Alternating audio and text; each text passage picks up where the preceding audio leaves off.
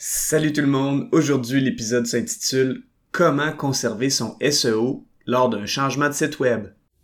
Avoir un commerce électronique est tout un défi. On vit souvent des déceptions ou de la frustration. Que faire pour rentabiliser mon commerce en ligne? Qui engager pour m'aider à réussir? Comment évaluer le ou les professionnels qui ont le mandat de rentabiliser mon commerce électronique et de le transformer en véritable actif numérique? Vous écoutez Commerce électronique et actif numérique avec Nicolas Roy. La raison d'être de mon podcast est très simple. C'est d'aider les propriétaires de commerce électronique à comprendre, contrôler et posséder leur commerce électronique et les composantes qui l'entourent. Parce que je crois sincèrement que c'est la meilleure manière de rentabiliser à court terme et de se bâtir des actifs numériques qui prennent de la valeur à long terme. C'est une évidence. Avec le temps, les entreprises doivent modifier leur site web. Que ce soit pour des raisons de changement d'offre de produits ou de services, d'une évolution de l'image de marque, ou pour implanter des technologies mieux adaptées à leurs besoins, un jour ou l'autre, ça devient une nécessité. Bien que le changement d'un site web soit quelque chose de rafraîchissant, c'est aussi un très gros chantier rempli de défis. Parmi ces défis, il y a celui de conserver son SEO lorsqu'une bonne proportion de ses visiteurs provient de ce canal d'acquisition. Avez-vous déjà entendu une histoire où une entreprise a changé de site web et du jour au lendemain, pouf, le SEO s'est effondré et les revenus ont baissé de façon drastique? Je peux vous parler de trois scénarios que j'ai vécus où il y a eu des choix conscients ou non et des résultats très différents. Dans cet épisode, on va discuter de sept manières de minimiser au maximum les effets négatifs d'un changement de site web sur le SEO pour que ce soit le plus agréable possible pour tout le monde. On va aussi parler de ces trois scénarios différents qui peuvent survenir dans un changement de site web, dont un qui arrive très rarement et qui a probablement été l'événement le plus désagréable de ma carrière. Avant de débuter l'épisode, j'aimerais vous inviter au groupe Facebook Commerce électronique et actifs numériques.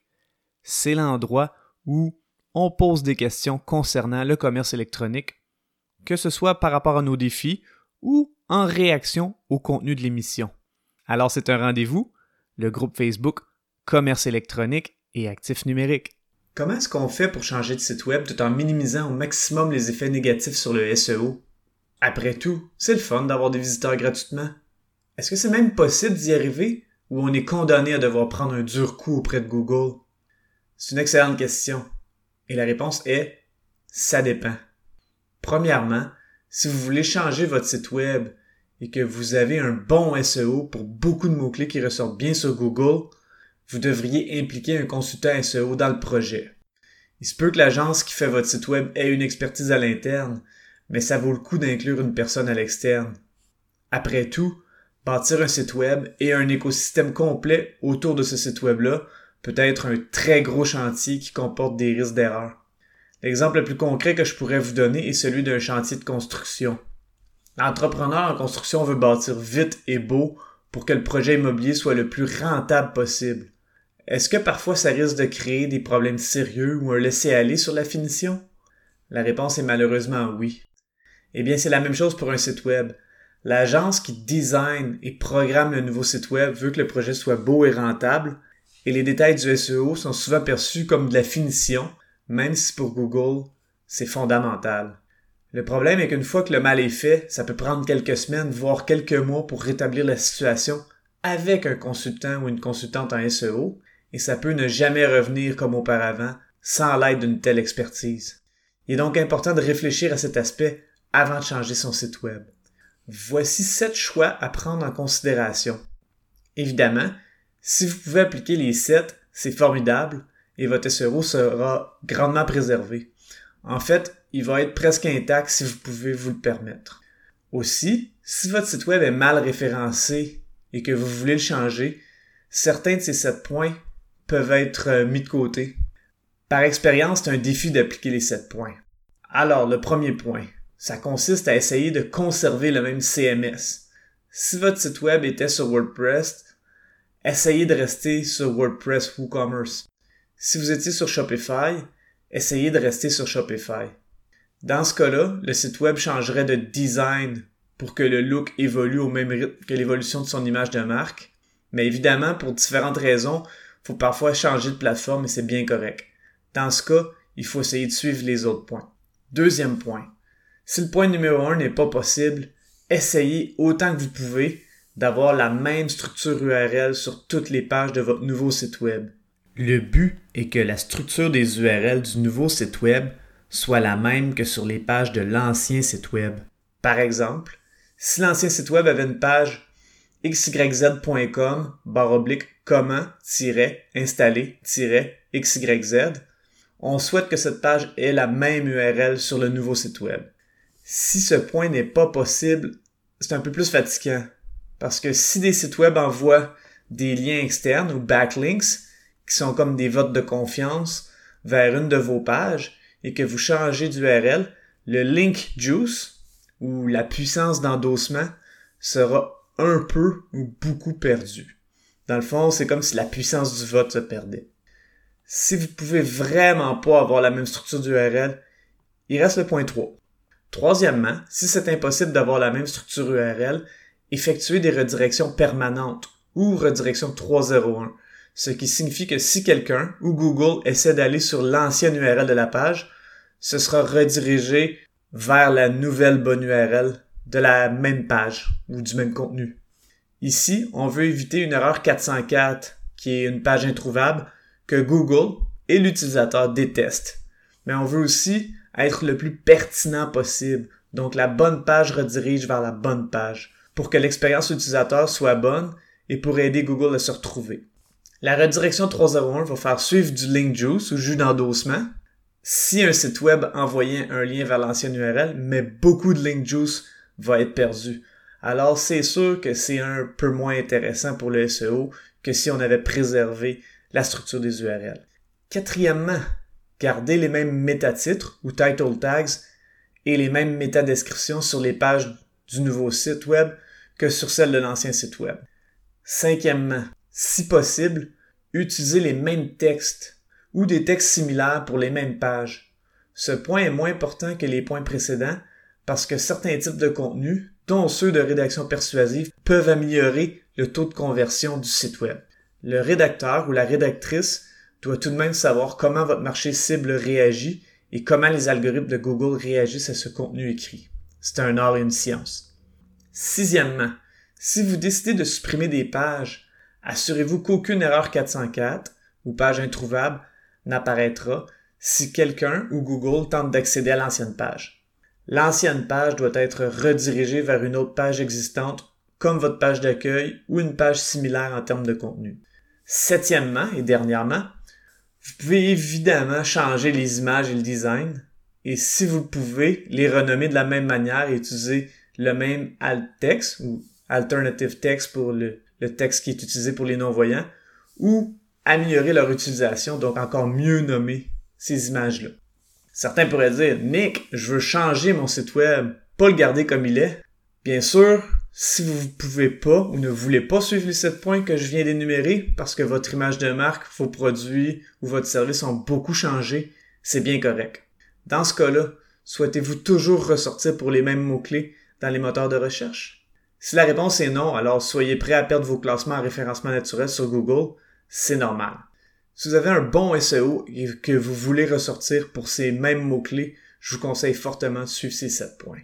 Dans un cas de changement de site web, avec une entreprise qui a un bon SEO, il y a souvent trois variantes de scénarios qui se produisent.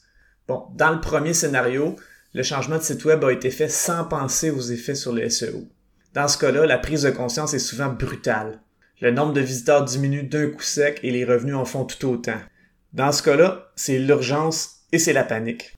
Dans la majorité des cas, toutes les URL ont été modifiées et il n'y a pas eu de redirection. Souvent, les URL, les métatitres et les H1 des nouvelles pages n'ont pas de mots-clés. Bref, c'est un peu le bordel au niveau du SEO et ce, même si c'est un super de beau site web qui remplace l'ancien. Deuxième scénario. Bon, celui-là, il m'est arrivé une seule fois dans ma carrière et ça devrait plus jamais se reproduire, mais ça peut exister et je sais que ça arrive parfois. C'est un moment noir de mon entreprise, mais je crois que ça vaut le coup de vous le partager par transparence. Bon, dans ce scénario-là, l'entreprise prévoit que le site web sera changé et que l'aspect SEO doit être pris en charge. Donc ça, c'est intéressant. Je vais vous raconter mon histoire personnelle de ce qui s'est passé avec ce scénario-là. En ce qui me concerne, dans ce scénario-là, j'avais été engagé comme consultant pour informer l'équipe de programmation et de graphisme qui s'occupait de créer le design du nouveau site web. J'ai donc analysé l'ancien site web et euh, j'ai analysé la version bêta du nouveau site web. Par la suite, j'ai donné mes recommandations à la personne qui s'occupait de changer le site web. On a eu au moins trois rencontres ensemble et on a fait un appel de 90 minutes où j'ai expliqué les sept points énumérés. Le problème est que souvent je recevais des réponses du genre Ah, ça on peut pas faire ça pour x, raison. Je disais alors à cette personne de trouver une manière de le faire parce que sinon ça créerait de gros problèmes pour le SEO de l'entreprise. Il me disait OK, on va trouver une solution. J'ai informé aussi le propriétaire de la situation. Il faut savoir que ce mandat en était un de consultation en SEO pour donner des conseils de base à l'équipe de programmation et de graphisme et donc je travaillais pas directement sur le SEO du site web. Pendant ce mandat-là, j'ai aidé aussi cette entreprise à améliorer son écosystème de commerce électronique par la mise en place d'éléments comme un lead magnet efficace et plein d'autres aspects de l'écosystème, parce que l'équipe en place ne s'occupait pas de stratégie marketing autre que d'avoir un super beau design. Au jour J, le transfert s'est fait sans que mes recommandations pour le SEO, qui étaient les 7 points, aient été mises en place. Le drame a été très intense. Le propriétaire m'a donné deux choix. Je travaillais sur leur site web gratuitement jusqu'à ce que ça revienne à la normale, ou il me mettait dehors sans me donner la possibilité d'expliquer la situation. Il y avait énormément de travail à faire parce que c'était un gros site web, alors malheureusement, nous avons cessé de travailler ensemble. Cette histoire est la plus négative depuis que je suis en affaires. Mais ça s'arrête pas là. Quelques jours après avoir appris mon congédiement, parce que j'étais supposé travailler sur l'amélioration du SEO dans un mandat subséquent, la personne avec qui j'avais eu plusieurs rencontres et avec qui j'avais parlé pendant 90 minutes pour bien expliquer ses points m'a appelé pour s'excuser de la situation et pour me dire à quel point il se sentait mal de la situation. Puisque cette personne travaillait encore comme contractant pour cette entreprise, cette discussion est restée entre lui et moi. Avant de passer au troisième scénario, je dois dire que je me méfie beaucoup de ces situations. Dernièrement, je discutais avec une personne qui s'occupe de faire la transition pour un autre gros site web, un commerce électronique qui a un excellent SEO. J'ai commencé à lui parler de ces sept points et la personne m'a dit On n'a pas besoin de faire tout ça, on a juste à changer le sitemap. Quand j'ai entendu ça, je me suis sauvé en leur disant que ce mandat était un mauvais fit avec moi. Oui, le sitemap est important en permettant de donner une liste complète des pages et des fichiers à mettre dans les résultats de recherche, ce qu'on appelle indexer. Si on laisse Google trouver par lui-même, il peut très bien en oublier. Par contre, avoir un sitemap est un essentiel et ici le défi était beaucoup plus important que ça. Je me suis donc sauvé pour éviter un scénario 2 pour une deuxième fois.